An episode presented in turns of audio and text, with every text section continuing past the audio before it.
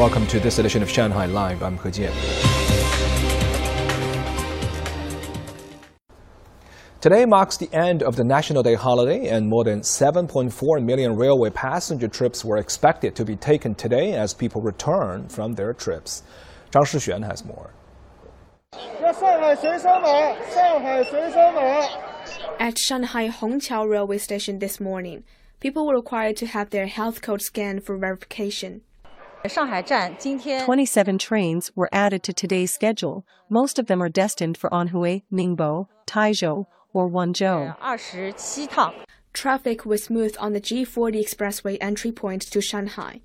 Police officers said they expected the G60 expressway entry point in Xinqiao area would be busier than usual.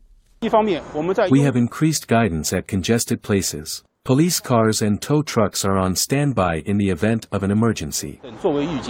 More than 1.8 million passenger trips were expected on trains within the Yangtze River Delta region.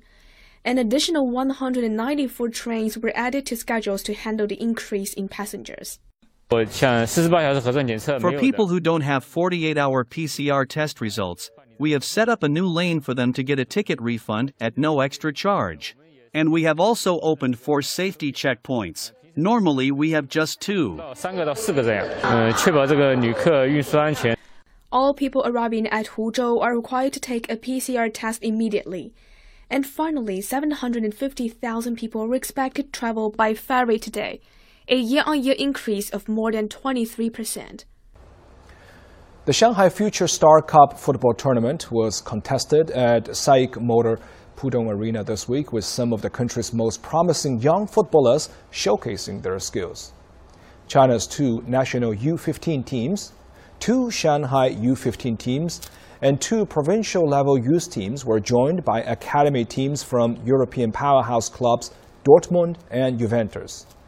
Shanghai Blue U15 team defeated Zhejiang Energy Greentown U15 3-0 to win the title. The A teams were divided into two groups of four for round-robin matches followed by a knockout round. The Shanghai Administration of Sports and Shanghai Football Association hope more top-level international youth teams, including championship teams from European youth leagues, will take part in future editions of the annual tournament.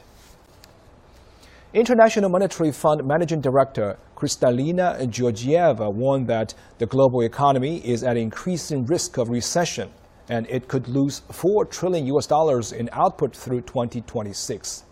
Georgieva said in prepared remarks for an IMF event yesterday in Washington that the situation is more likely to get worse than to get better.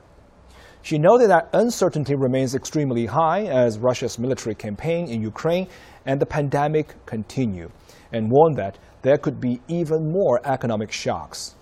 The IMF currently projects global economic growth of just 3.2% in 2022 and 2.9% in 2023.